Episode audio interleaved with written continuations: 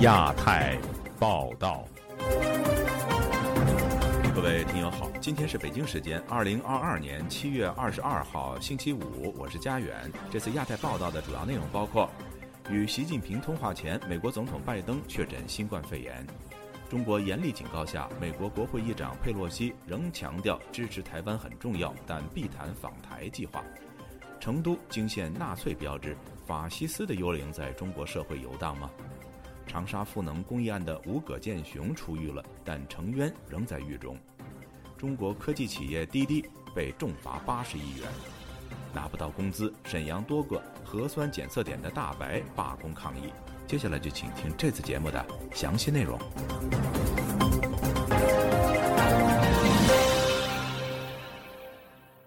美国白宫星期四早上公布，总统拜登新冠测试呈阳性，已经开始服用口服药。白宫新闻秘书让·卡林皮埃尔在声明中指出，拜登已经完整接种了疫苗和两剂加强针，症状轻缓。拜登将在白宫进行隔离，并按时履行他所有的职务。拜登将在这种情况下继续工作到测试为阴性。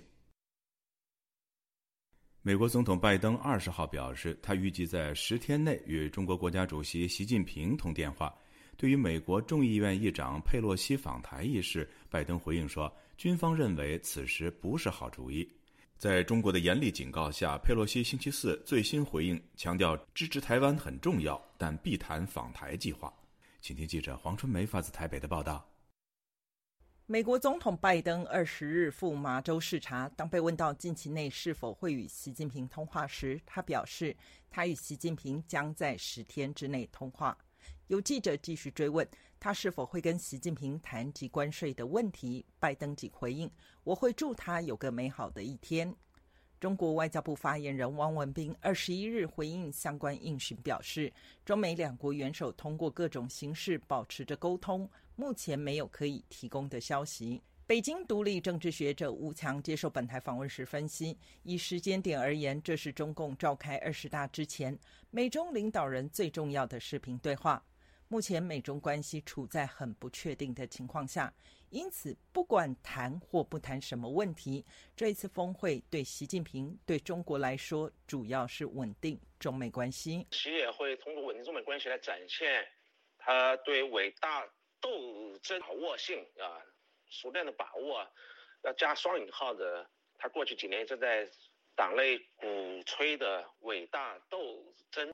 谈什么怎么样子呃来稳定中美关系，那就很重要了。一位政府官员对彭博表示，这一次对话将涉及一系列双边、区域和全球问题，与关税进程没有关系。路透社报道，美中因为在台湾问题上存在紧张关系，而拜登政府正在权衡削减来自中国的商品进口关税，以帮助减少美国消费者的通货膨胀压力。台湾中山大学政治研究所副教授陈志杰对本台表示：“中国一直试图解除特朗普时期贸易问题的限制。在美国方面，至少有相当一部分的政府官员认为，如果降低对中国进口品关税，应该可以缓解一些通胀的压力。他认为，美中两国都会想谈关税问题。中方只有履行大概六成左右，可能都还不到六成。那至少他可以先要求中方要把这个协议履行了。”那再来谈关税减低的问题，不管是中共中方多买美国的货品，或是降低关税，嗯，这个对美国的经济都会有一些帮助。美中之间目前最热门的话题正是美国众议院议长佩洛西是否将在八月率团访台。拜登简短回答称。军方认为此时访台不是一个好主意，但我不确定具体的情况。吴强分析，拜登的讲话反映五角大楼对佩洛西访台，中国会加剧台湾海峡甚至更大范围的南中国海一些中美军事上的紧张。这种担心当然是有道理，但是在俄乌战争后，台湾在全球民主阵营的前沿。佩洛西访台是民主阵营民意代表们对可能潜在冲突的一个和平之旅。如果中国采取一贯军事威胁方式，可能适得其反。只能是加剧中国在俄乌战争之后这种国国际社会对中俄联盟的，只能加强这种刻板印象。中美政府甚至中美军方对于佩洛西访台雷声大，将来是雨点小。陈志杰认为，从选举的角度，访台对佩洛西和对民主党整体都有帮助。抗中急先锋很合美国选民的胃口，但是就行政立法相互制衡面，佩洛西是国会议长，并不一定真的要听行政部门的意见。他要求军方配合，军方就必须配合。军方有意见是军方的意见，但必须尊重立法部门的领袖。自由亚洲电台记者黄春梅台北报道。成都闹市区日前出现了一辆贴着纳粹标志的小客车，以色列驻成都总领事馆很快就发文谴责并解释纳粹历史。不过，这篇文章在一天之内就消失了。成都警方则表示，事情已经得到处理。与此同时，网络流传着一张北京清华大学校园的传单，以“从法西斯手中保卫生活”为题，呼吁同学们在权力面前保持自己的道德和良知。以下是本台记者唐佳杰的报道。以色列当地时间七月二十日上午十点左右，智库耶路撒冷安全研究所的研究员陶文亚收到一张他形容是冒犯又毫无品味的照片。照片的背景是成都闹区，一台白色的小客车引擎盖上喷涂着纳粹印、纳粹标志，并写着 “Waffen SS” 的字样。这是纳粹德国党卫队领导的一支准军事部队。深度参与了纳粹的战争罪行，已被纽伦堡国际军事法庭宣布为犯罪组织。陶文亚告诉本台：“用中国人容易理解的方式来说，想象一辆贴着日本皇军七三幺部队的车子停在中国驻特拉维夫使馆前，这会被视为非常冒犯的。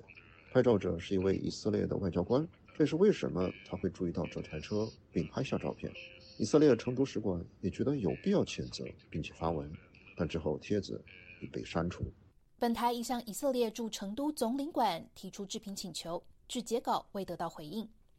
按中国官方媒体的报道，这台车就停在距离以色列驻成都领事馆五分钟车程的国际金融中心。二十日，以色列驻成都总领馆在微信号及微博账号上一度出现一篇名为《成都闹市惊见纳粹标志》。历史不应该被遗忘的文章。文章介绍了纳粹在二战时期杀害了六百万犹太人，其中有一百五十万是孩童的血腥暴行，并写道：“我们相信这位车主在显眼位置张贴这个邪恶的标志，是因为不了解历史，不知道他沾染过多少无辜生命的鲜血。”不过，本台在二十一日查看发现，以色列驻成都总领馆微博文章已删除，微信号的文章则显示内容被作者移除。陶文亚说：“我的猜测是中国同行告诉以色列使馆，事情已经处理了。环球时报也报道了结案，并要求他们删除帖子，因为帖子对中国官方来说非常尴尬。根据我的经验，这是寻常的基本操作。”环球时报二十一日引述成都派出所一名员警表示，车主已找到，事情已处理。本台尝试联系成都警官一派出所，询问事件是怎么处理的。您这里知道吗？我不太清楚，嗯，这个事情你你要直接联系我们分局的这个宣传科。哪一支电话我方便打吗？嗯，你那边是哪里打过来的电话呀？我听不清楚你那边讲的是什么，麻烦你那边找个信号好的地方好吗？当记者进一步询问宣传科的联系方式，对方以讯号不佳、不知道为由结束对话。台北市可巴德犹太协会的创会理事长方恩格告诉本台，类似的事件在亚洲其他国家也曾经发生。而对犹太人来说，反复的说清楚历史不但重要，更是他们的使命。简单的说法两个字，那就是 never forget。另外一个部分是希望不会再次有这个灾难，不希望其他的种族、少数民族啊、少数的宗教。信仰者在发生类似的大屠杀。最近呃越来越多犹太团体也是关注维尔族等等啊。对于法西斯的历史，有人无知遗忘，也有人反思。网络流传一张在北京清华大学校园里的传单，标题写着“从法西斯主义手中保卫生活”，呼吁同学们在强大的权力面前保持着自己的道德与良知。有传言说，清华校方密查海报来源并封禁相关信息。有网友则编了一道历史题嘲讽高校管理者在全校搜捕张贴反法西斯海报的学生，请判断这可能是哪个时期、哪个高校：一、一九三二年的南京中央大学；二、一九四二年的上海交通大学；第三，二零二二年的北京清华大学。自由亚洲电台记者唐佳杰，华盛顿报道。长沙赋能公益三名受害者之一吴葛建雄，七月二十一号获释回家。知情人士透露，吴葛建雄仍被剥夺政治权利，家属也遭到晋升。外界除了担忧他在获释后会继续受到当局的迫害，也担心另一位受害者程渊是否能够如期获释。以下是本台记者陈品杰的报道。一位亲近吴葛建雄的知情人士在接到本台电话时，第一句话是这么说的：“终于回来了，终于回来了。”因为人身考量，他不愿意居民受访，他的声音也遭到处理。他向本台透露，人称小吴的吴葛建雄精神状态尚可。不过需要更多的时间适应社会。他的父亲律师吴有水会再带他去做健康检查。本台尝试联系吴有水，不过他婉拒受访。知情人士则是透露，吴葛建雄在刑满释放之后仍被剥夺政治权利，他的家属也遭到晋升。而他们至今没有收到判决书，仍然不清楚吴葛建雄的案情细节。这名知情人士说：“出狱以后还要剥夺政治权利，他们拿这个东西来威胁，他们现在就要找麻烦，先把这个两年的所谓的剥夺政治权利这两年先艰难的时间先度过去再说。”长沙赋能公益机构成立于二零一六年三月，工作范围主要涉及监督政府信息公开，并且关注残疾人的权益。根据维权网的消息，吴葛建雄过去因为在参与公益维权时，与机构其他成员和海外人道服务团体有往来，遭到中共当局严密监控。二零一九年，他与赋能创办人陈渊、另一位成员刘大志一同被湖南省长沙市的国家安全局警方从公司带走，旋即被以涉嫌颠覆国家政权罪刑拘。这起案件在去年七月经长沙市中级法院秘密判决，其中陈渊被判刑五年。吴葛建雄被判刑三年，刘大志被判刑两年。这名知情人士向本台说，吴葛建雄遭到关押的监狱状况恶劣，环境差。他的父亲吴有水寄过去的衣服，吴葛建雄看似也没有收到。连寄去给他出狱穿的衣服都没有给他，寄过去给他出狱时候穿的衣服、鞋子、衣服一整套，他们没有把衣服给他。寄到那边都已经差不多快要一个月了，怎么？程渊的妻子施明磊向本台说：“吴葛建雄获释的情况，我请同事代读他的回复。早上六点多，监狱的狱警开车送吴葛建雄到杭州的司法局，然后下午四点多接到的人。今天早上打电话，他那边是晚上八点多了，他在洗澡。我没有和小吴通上话，跟吴律师通了话。小吴精神状态还好，需要休息几天再联系。”人在美国的市民磊强调，附加刑是剥夺政治权利，而不是剥夺人身自由，因此他不会认可任何非法剥夺他人身自由的行为。他与知名律师丁家喜的妻子罗胜春联合九个人权团体发表公开信，呼吁吴葛建雄在获释之后应该不受到任何形式的限制或是监视。此外，也关注仍在狱中的成员，呼吁当局保留他的同性权以及不受酷刑虐待，遵循国际人权标准。成员预计刑期至二零二四年的七月二十二日。长沙赋能的另一位创办人杨占清就向本台表示，他担心成员是否能够继续享有同性权。以及到时候是否能够如期释放？杨占清说：“偶尔得到这些权利，也是他家属奋力抗争得到的，都是个人因素很多，所以不是法律很难得到法律上保证。接下来这些时间，成员能不能继续和家人通信，或者是呃通话啊，不好说。当然，从我们在外边是希望他能够。”和家人能够自由的通信，不知道成员能不能顺利释放？因为中国的现在它不是个法治社会，它是人治社会，所以很多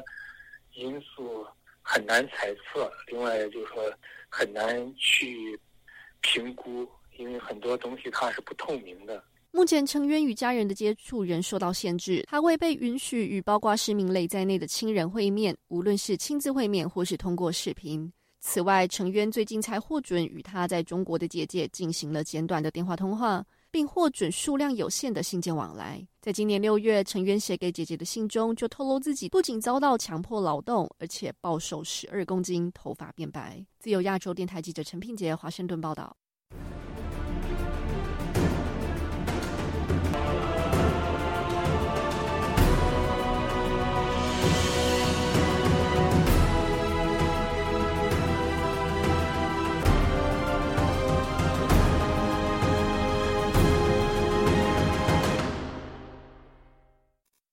中国政府继续对科技巨企采取割韭菜式的政策。星期四，网信办宣布对滴滴全球股份处罚人民币八十亿元，对滴滴董事长兼首席执行官程维、总裁柳青各处一百万元的罚款。原因是滴滴严重影响国家安全的信息处理活动，拒不履行监管部门的明确要求，阴奉阳违，恶意逃避监管。滴滴表示对处罚诚恳接受，坚决服从。严厉的清零防疫措施以及国际供应链转移等因素，已经严重影响中国的经济增长。近日，位于广东东莞的库博电子公司宣布，由于该公司生产经营年年亏损，市场异常严峻，难以为继，决定正式停产，全体员工解散。请听记者古婷的报道。七月十八日。为跨境品牌代工蓝牙耳机的东莞工厂库博电子发布停产停业的通告，表示，自新冠疫情爆发以来，全球经济贸易受到冲击。公司因为受到多家跨境电商大卖的货款拖欠，大量成品积压在仓，造成恶性循环，国内外订单严重脱节，呈断崖式下跌。同时，战争的爆发，大环境的影响。直接导致公司遭受极大的冲击，决定于七月十八日正式停产结业，员工全部提前解散。次日，库博电子大股东、实际控制人魏永宁对界面新闻大湾区频道记者表示：“跨境电商大卖，泽保拖欠了公司货款。公司目前有一百多人，所有遣散员工会按照劳动法规定来赔偿。”中国民间有舆论认为，这几年各行各业生意消退，产品积压，货款收不回，导致企业纷纷停产及倒闭。广东财经学者陈自强本周四接受自由亚洲电台采访时表示，不仅仅是广东，东南沿海地区的企业也有相同的遭遇。前两季度的各省经济增长的这个排好看，排到后十名的全都是这个沿海企业。呃，包括广东啊、上海啊、浙江啊、江苏啊这些企业，排在前几名的竟然是甘肃啊、西藏啊、新疆啊等等这些地方。常志强解释，中国经济相对落后的西部地区的企业，其经济增长超过经济发达的广东和上海、浙江等地，那是因为西部地区并没有采取大规模的。防控措施使得这些企业能正常运行，从而逃过一劫。他说：“呃，这些地区它基本上都是没有疫情，都没怎么那个什么核酸啊什么的都没怎么太过过于的那个什么过。疫情核酸搞得极度疲惫的，像上海啊、广州啊、那个浙江等等这些这些地区，以前他们都是排头兵的。”二零一零年成立的库博电子曾经有过风光的年代。二零一七年，库博电子荣获凤岗镇企业规模与效益倍增计划重点企业。二零二零年拿到广东省颁发的高新科技企业证书，两年后突然宣布停产。在家族企业任职的毛先生告诉本台，他姐姐经营的企业遇到困境，他唯有另谋出路。呃，关于这个经济萎缩啊，科技工厂啊倒闭啊，公司的倒闭的。啊，我感觉是比比皆是啊。当然，我没有做这个方面的专门的一个统计。我本人呢，去年就是从我自己家姐姐的公司里面出来的。因为这个经济下行的话，他公司需要控制成本，减少人员，所以说我就从公司出来，到工地来打工了。据天眼查显示，东莞市库博电子有限公司成立于二零一零年。位于东莞市凤岗镇，公司是集蓝牙耳机研发、生产与销售一体的生产企业。曾有员工一千人左右、近一百人的研发团队。每月生产能力达到四十万台，市场主要分布在欧洲、北美、亚洲等地区。学者程志强认为，目前中国国内经济运行混乱，国务院反对核酸检测一刀切的做法，但地方政府为了政绩保住乌纱帽，不惜以牺牲企业为代价。他批评这种做法前无古人。去年以来，中国有数十万家企业在新冠疫情中无法正常经营，于是采取缩小规模、裁员等方式减少损失。有的企业甚至宣布破产倒闭。自由亚洲电台记者古婷报道。近日，盛传与中国电讯设备生产商华为关系密切的北京大学教授陈春花再度成为新闻人物。这位知名学者的博士学位，据报来自爱尔兰一家未经认证的大学，从而引发舆论热议。以下是本台记者高峰的报道：北京大学王宽成讲席教授，北京大学国家发展研究院商学院院长，华南理工大学工商管理学院客座教授、博士生导师。响当当的履历使陈春花多次获评中国具影响力商界领袖和商界女性，以她的名义出版的著作有接近三十本。作为知名企管学者，陈春花对外表示自己在爱尔兰欧洲大学获得工商管理博士学位。近日，中国新闻周刊等媒体追查下发现，陈春花母校的登记地址。是都柏林一家宿舍，该校没有校园或正式办公室，也从未获得爱尔兰教育部认证。结论是，陈春花的博士学位来自俗称的野鸡大学。北大校方据报已就事件启动内部调查，已确认陈春花院长的聘任资格。中国时评人维新认为。事件印证了中国高校教育腐败的一面。应该说，从九十年代中期以来，随着中共党的干部的专业化要求的提高，那么大量的这种工农兵干部采取了进党校学习，在提高自己的学历，把自己打扮成有正规学历的样子。另外，大学扩招以后，学位授予过程当中发生了大跃进的现象。本科学历到博士学历，都对对党的中层、高层干部都采取了很多放水的方式。直到现在，中国在正规的研究性的学位授予方面，也是类似的大跃进、大放水。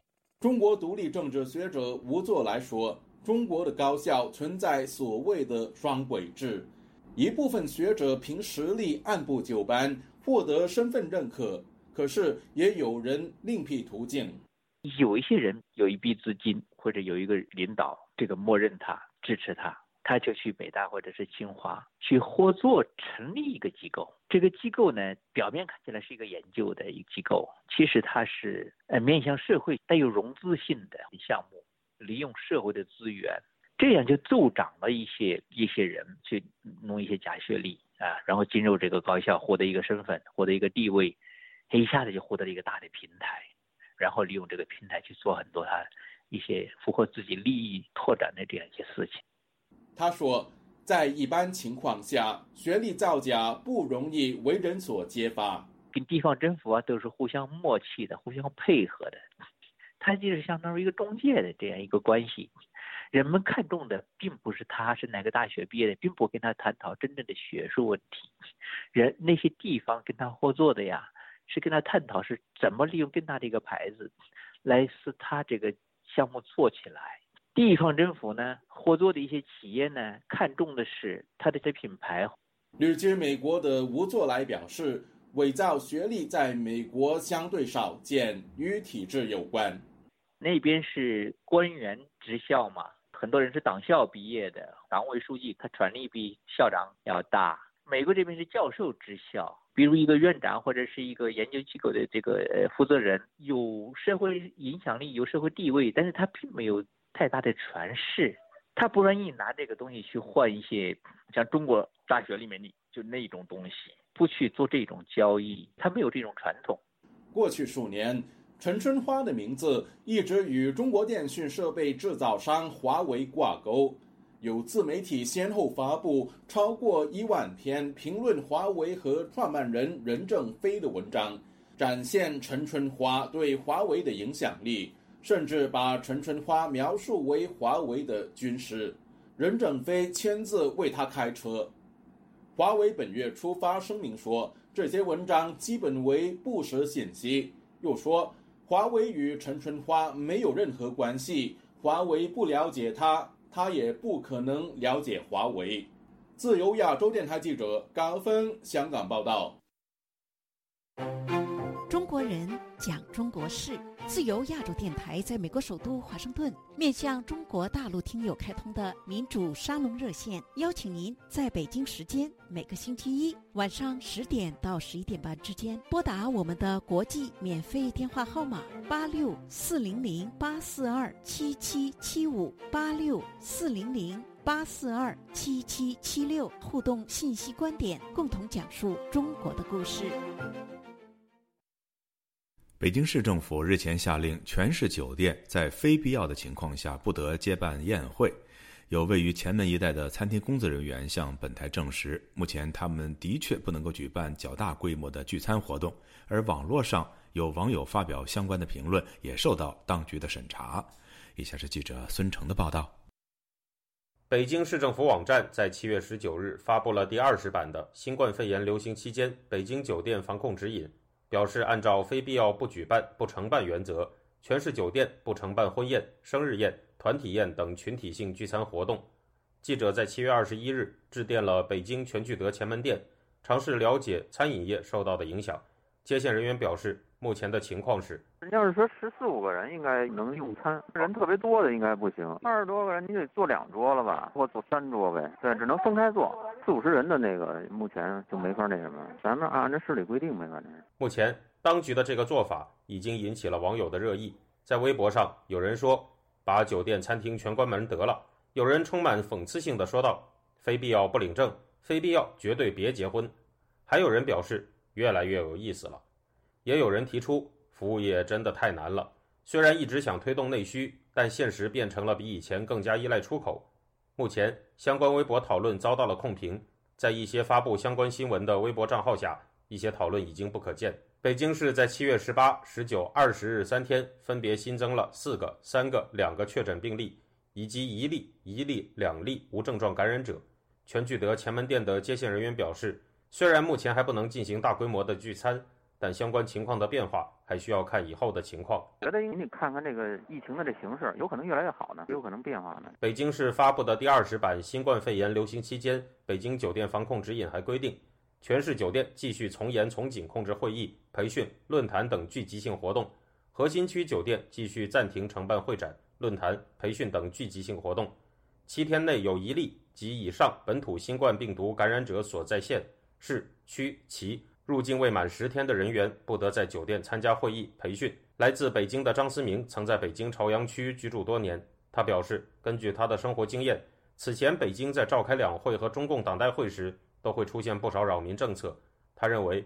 这次北京对酒店承办宴会做出的防控，与今年将会召开的中共二十大有关。那以前开党代会的时候呢，整个长安街的沿线，从西到东这一块儿是禁止有明火出现的，所以在长安街沿线的这些餐馆都是禁止营业的，宾馆也是禁止营业的。除了餐馆和宾馆之外呢，沿线的地铁站内所有的商铺也都是禁止营业，需要关门的。自由亚洲电台特约记者孙成，旧金山报道。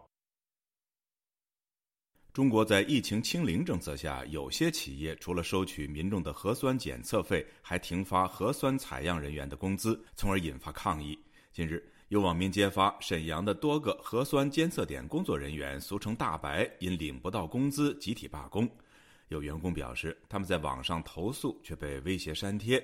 而今年三月，上海也有“大白”的工作薪金补贴遭拖欠等问题被媒体曝光。以下是本台记者古婷的报道。中国新冠疫情核酸检测已沦为个别企业敛财的工具。有网民本周于新浪微博爆料，在最近疫情更加严峻之时，沈阳多个核酸检测点竟然停止检测。在了解后得知，大白竟然罢工了，而罢工的原因竟然是被拖欠工资。于是人们有了一个疑问：他们的工资到底是国家还是私人发的呢？怎么还会被拖欠？熟悉疫情检测程序及后台操作的媒体人李先生，本周四接受本台采访时说：“核酸检测几乎沦为中国疫情下的一项产业。当前经营核酸检测业务，其盈利已超过国内大部分行业。”他说：“核酸检测员工被停发工资有多个原因。我个人判断，其实最主要的原因是因为国家检测这一块儿，国家会给补贴，地方政府承担一部分。但是有些地方政府所谓这个核酸扩大化、地区性的这种，国家好像是不给补贴，导致很多地方大白啊什么发不出工资来。李先生说，另一个造成检测员领不到工资的原因是政府用于核酸检测的补贴被人贪污。当然，还有一个问题，有一些国家给的一些费用，有些地区给他把它贪污了，或者这种情况也多。在新浪微博和微信平台热传的多张图片显示，有核酸检测点的外墙玻璃上贴着因拖欠工资罢工停台，也有的写着罢工停台休息。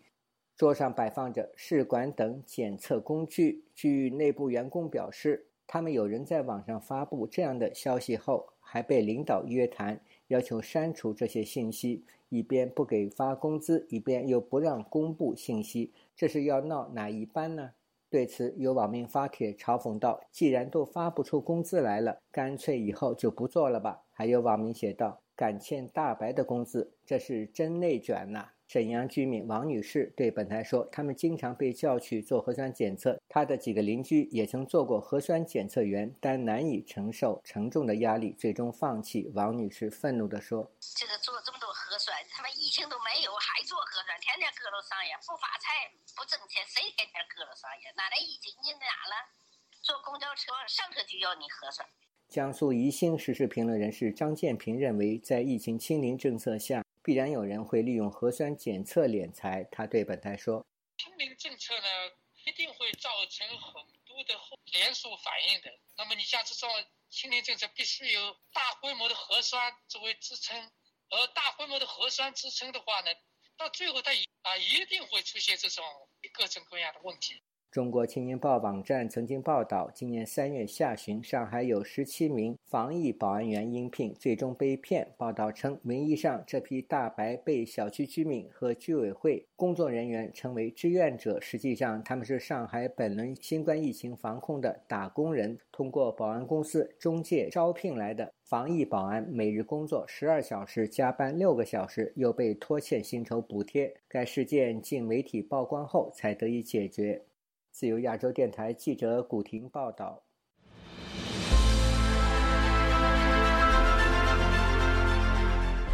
用暗网访问自由亚洲电台，避开老大哥的眼睛。为了协助读者能够安全的获取被中国政府封锁的新闻，自由亚洲电台联手开放科技基金，为普通话部和粤语部特别开辟了尾缀为。点儿 o n i o n 的暗网网址，中国大陆的读者可以借助此网址匿名访问本台。新冠病毒爆发之后的一个月，中国民众怀抱着对真理的渴求，勇猛地翻越防火墙。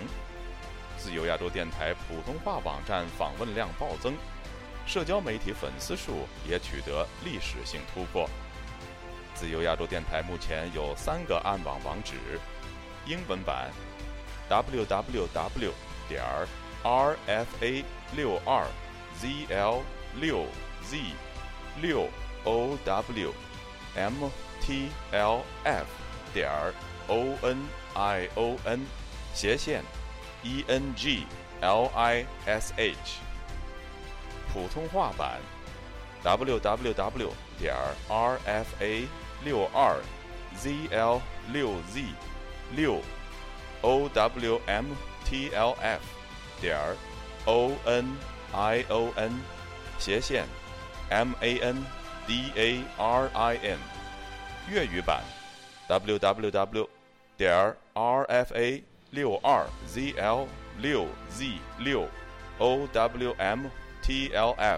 点儿 onion 斜线 c a n t o n e s e 中国已经连续四年被美国人权组织自由之家评为侵害网络自由最严重的国家。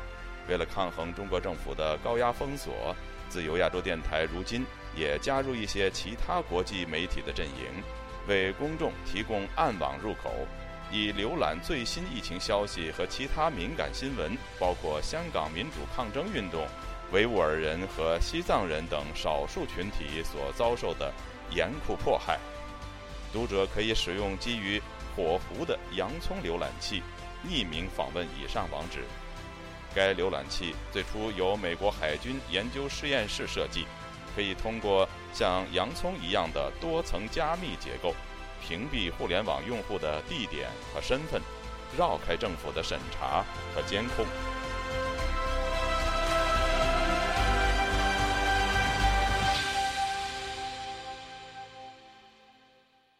美国前国防部部长艾斯珀结束在台湾的访问之前，接受了包括本台在内的四家媒体的访问。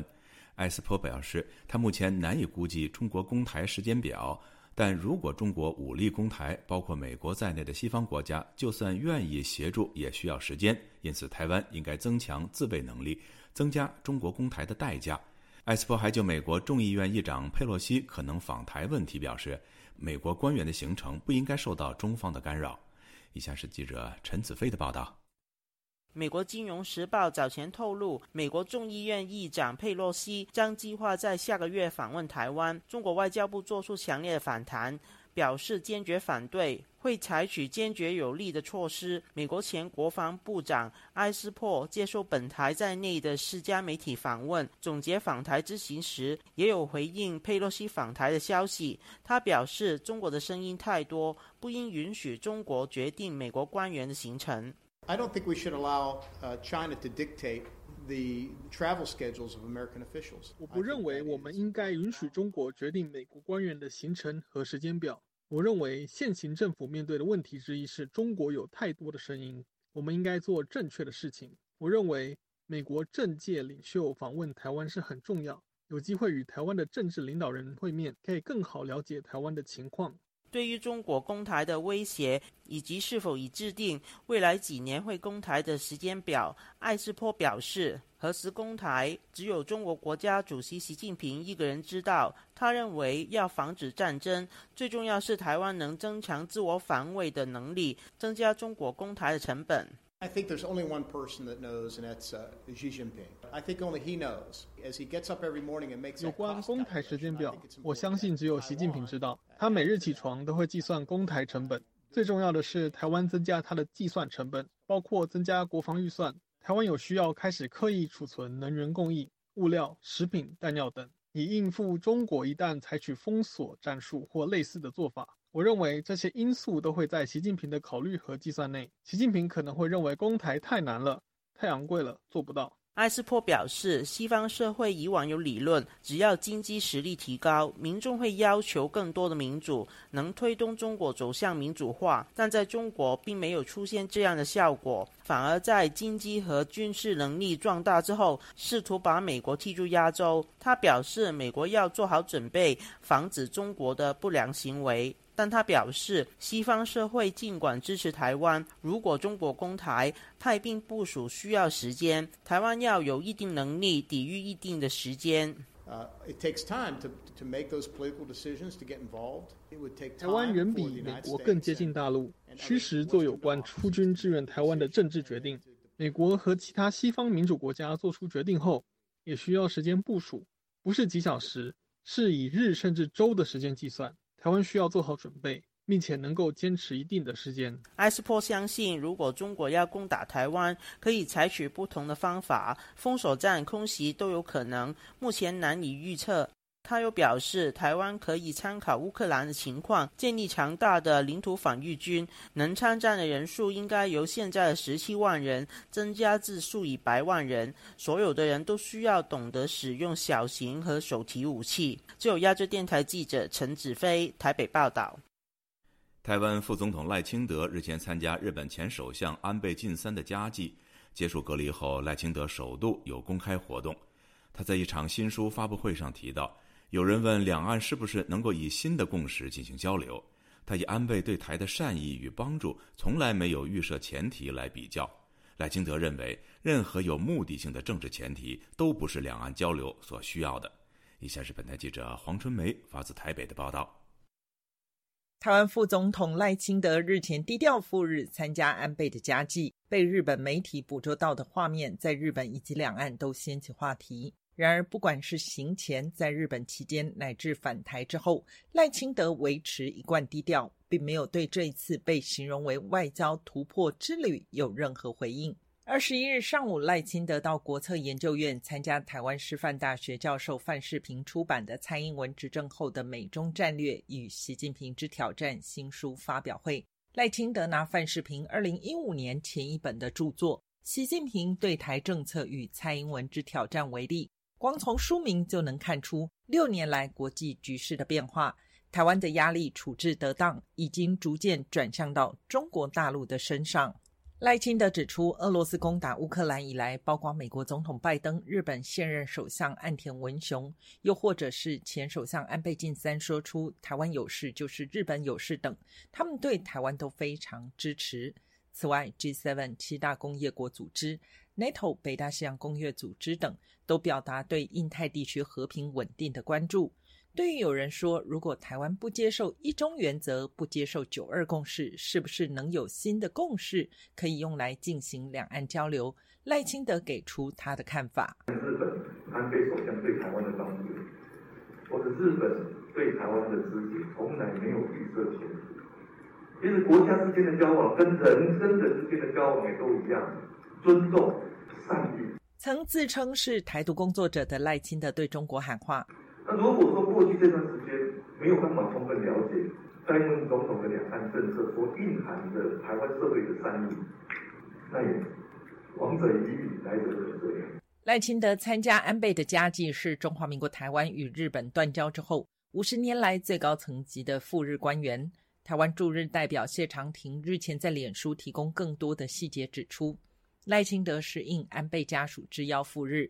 日方定位为特例私人行程，赖清德一出机场就直奔丧宅，安倍家属并为此还延迟入殓的时间。赖清德还在丧宅瞻仰遗容，看到安倍最后一面。谢长廷形容赖清德在日本的表现是诚恳、自制、低调，身为成熟的政治人物，倒计是家属为中心的事，家属把他当成亲友，所以可以享受若干忧郁和特点。但是赖清德知道事不能使劲，相当自制。公祭结束就离开，避免和中国大使碰面，造成有关单位的困扰。中国外交部发言人汪文斌日前针对赖清德赴日回应表示：“台湾是中国的一部分，没有所谓的副总统。日本前首相安倍遇刺之后，台湾当局借机搞政治操弄，这一种计谋不可能得逞。”自由亚洲电台记者黄春梅台北报道。台湾立法院长游锡坤率团出访捷克，创下了台湾的国会议长在欧洲国家国会殿堂发表演说首例。游锡坤呼吁要认清中共的心态与本质，需及早防范，并期待中国人民和台湾以及捷克人民一样，早日享受自由民主。尽管中方抗议破坏中捷关系，并称会采取必要措施，但邀请方捷克参议院高挂中华民国国旗，以展现挺台决心。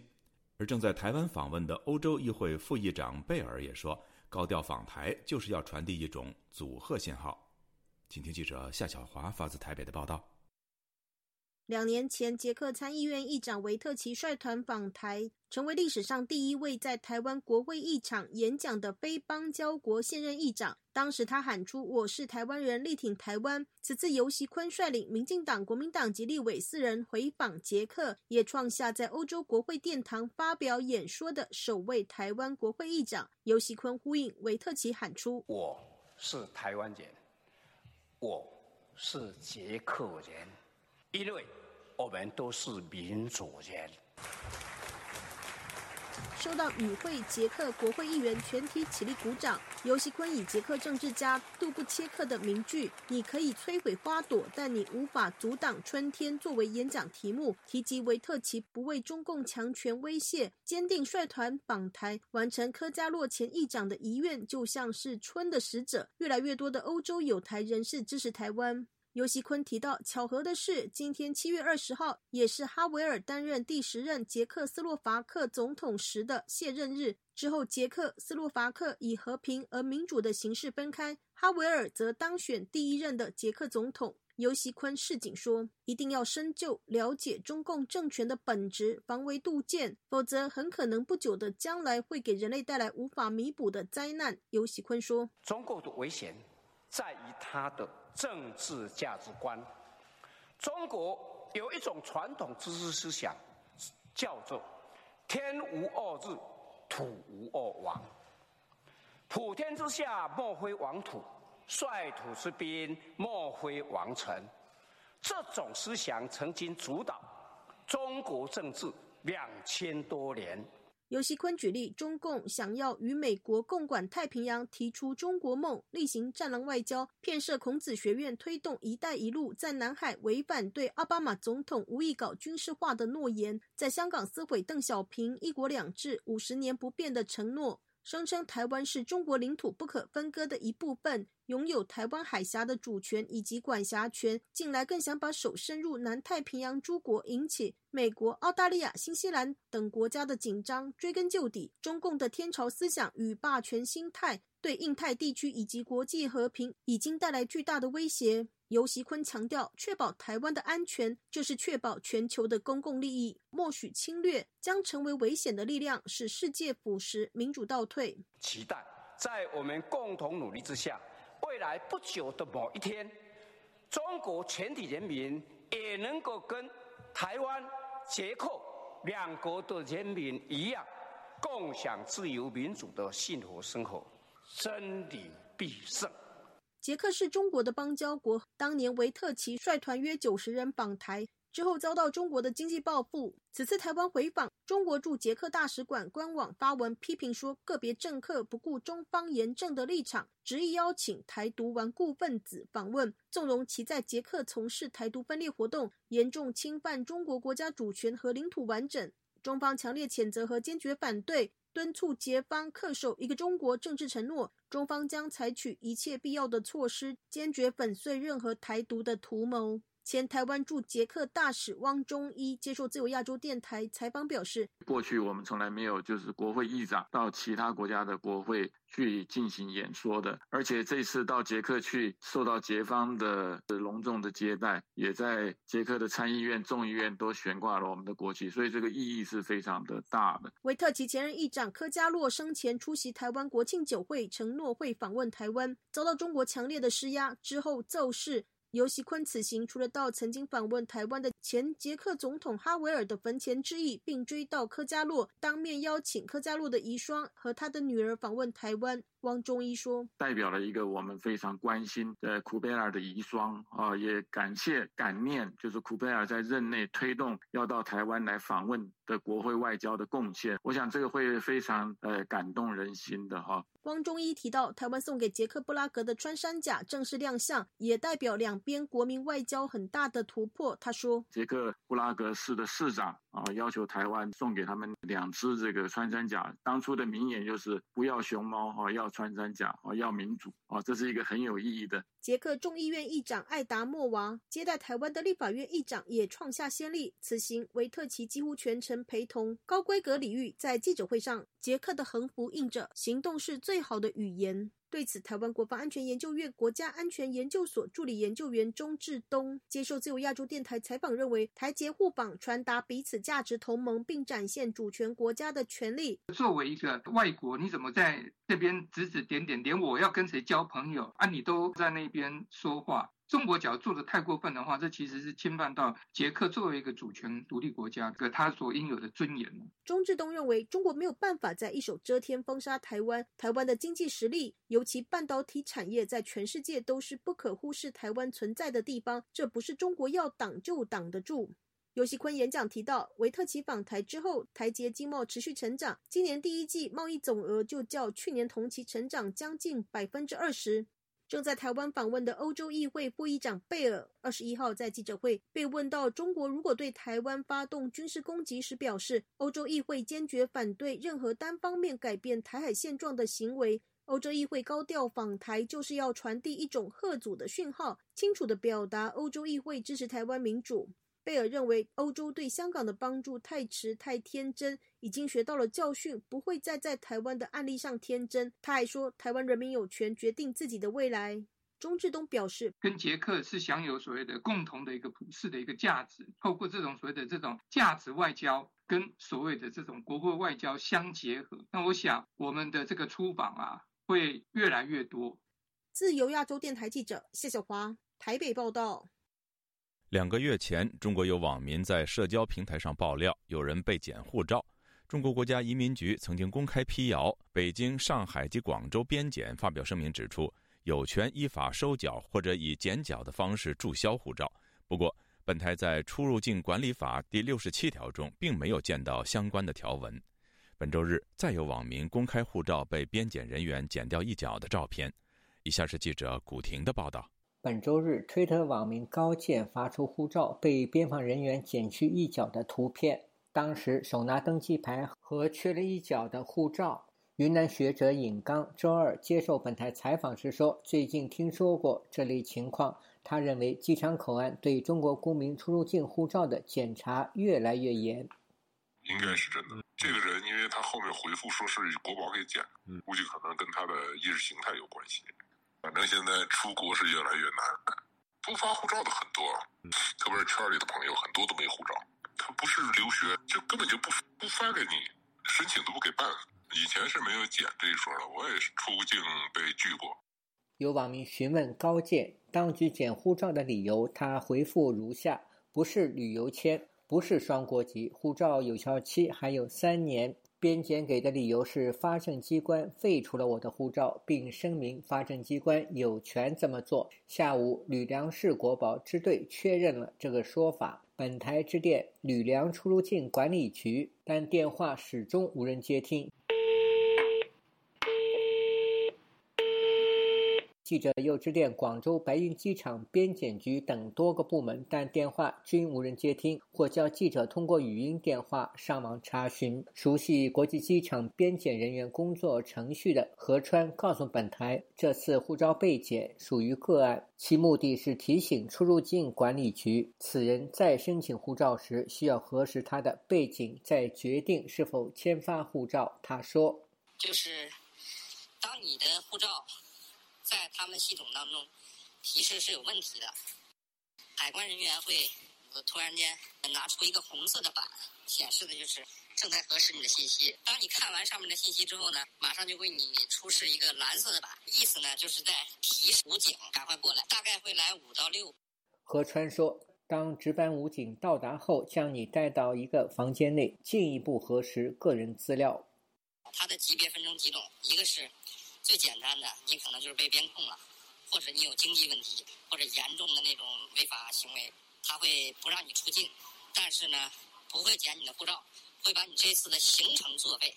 然后还有一种呢，就是你是可能有通过言论啊，有一些言论啊，然后触及到他了，他是公安部或者是某些部委下达的，专门盯着你这个人不让你出境，然后也会给你护照，但是呢，这次行程取消。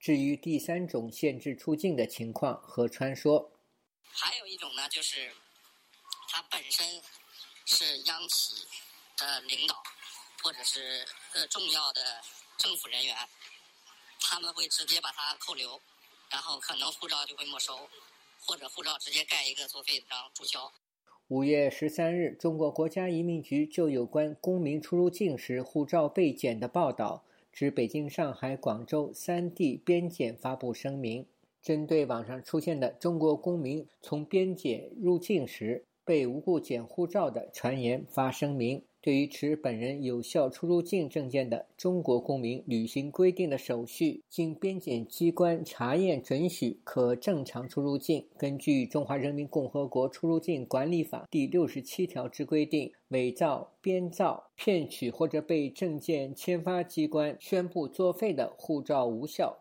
边检机关发现后，有权依法收缴。或以剪缴的方式注销。不过，本台在《出入境管理法》第六十七条中未见以剪缴的方式注销护照的文字，而该条款针对的是外国人。五月十四日，推特网民文俊发出两张图片，一张姓名肖才初的护照被剪一角，一张是他的身份证被剪一角。何川说，最近当局对从机场海关出境的中国护照持有人增加了一项查验。最近出境的朋友也反馈了，海关那儿原来是不查身份证的，后来现在开始查身份证，确定好你是哪个地方的，比方说河北的，他会从海关那边、武警那边喊有没有河北的，如果没有就放了啊，他这个维稳扩大。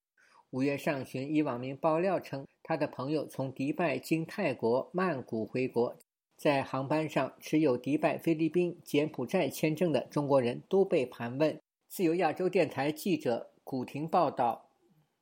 听众朋友，接下来我们再关注几条其他方面的消息。中国知名经济学家郎咸平在多年定居上海之后，最近举家迁往香港。但据彭博社报道，今年就有约万名富裕阶层的人士离开中国，主要原因是上海封城的做法给很多人留下了阴影，以及中国的经济放缓。彭博社从多名银行家和移民顾问处得知。上海封城期间的移民咨询量比去年增加了三到五倍，同时查询的还有如何将资金转移出境。有移民律师透露，目前中国官方处理护照申请的时间在延长，把大笔资金转移到海外的地方也越来越少。彭博社分析说，中国政府种种限制出境和财富转移的做法，加深了富裕阶层同政府之间的紧张关系。而此前，习近平所提出的共同富裕早已引起富裕阶层的不满和猜疑。报道还指出，这批富人移民带走的财富总额估计高达四百八十亿美元，这也是仅次于俄罗斯大批富人移民时带出境外的财富数额。两年来债务压头的中国房地产巨头恒大集团，即将在七月底迎来公布重组计划的最后期限。欠债三千亿美元的恒大，今年一月在债权人的威逼下，承诺七月底交出初步重组计划。听众朋友，这次亚太报道播送完了，谢谢收听，再会。